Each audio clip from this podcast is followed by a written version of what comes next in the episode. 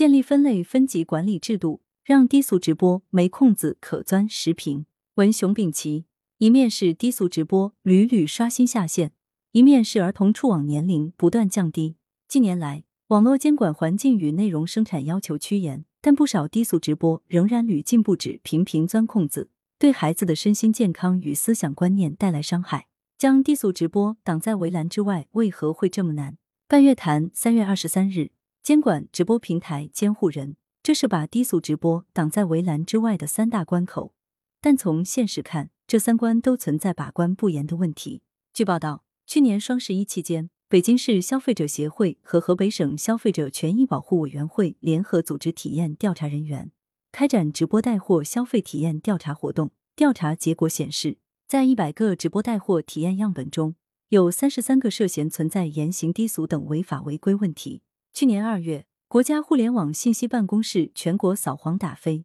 工作小组办公室等七部委联合发布关于加强网络直播规范管理工作的指导意见，从压实平台主体责任、明确主播法律责任、强化用户行为规范多个方面督促落实主体责任。但从现实看，直播时打擦边球，平台审核不严。甚至纵容的情况仍然存在。对于低俗直播的治理，往往是在接到家长投诉、用户举报之后，才启动调查处理或进行集中整顿。这种事后处理对彻底遏制低俗直播作用有限。其中最为关键的因素是，我国还没有对网络游戏、影视作品等设置分级分类管理制度，这就给某些平台和主播留下了钻空子、打擦边球的可乘之机。有的家长对有关直播视频内容不敏感。把低俗恶俗认为是搞笑好玩，甚至还和孩子一起观看。面向成人和面向未成年人的直播，要兼顾满足成年人的消费需求与保护未成年人健康成长。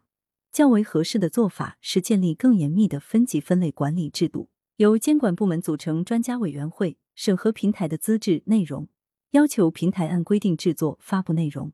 同时给监护人进行监护的指南。我国对直播平台的内容制作要求是一致的，在此基础上，为保护未成年人，设立了青少年模式，限制观看时长、禁止打赏等。然而，青少年模式大多形同虚设，平台并没有识别用户的身份，强制设立青少年模式。非但如此，有的还掩耳盗铃，就算设立了青少年模式，也可随意延长观看时间，诱导打赏。要建立青少年模式，保护未成年人，采取强制模式。保护效果或会更为明显。值得注意的是，由于对直播内容如果没有分级的规定，就是强制设立青少年模式，也可能出现并不适合未成年人的低俗内容问题。直播的内容要符合法律法规，不能有色情、暴力、赌博等内容，这一点并无争议。可是，对于什么是低俗内容，却存在争议。如在直播中炫富，对于有识别能力、价值观已经基本形成的成人来说。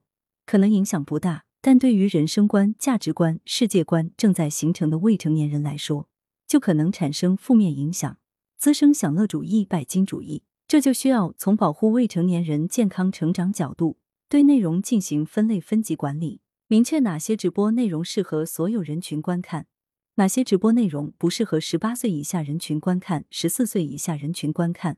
或者十四岁以下人群观看，必须有监护人陪伴指导。这是进行更精细化的管理，按照分级管理要求，结合强制实行青少年模式，就让平台没有钻空子的空间，也让监护人明确自己的监护职责。作者是知名教育学者，羊城晚报时评投稿邮箱 wbspycwb 点 com。来源：羊城晚报羊城派，图片视觉中国，责编付明图孙子清。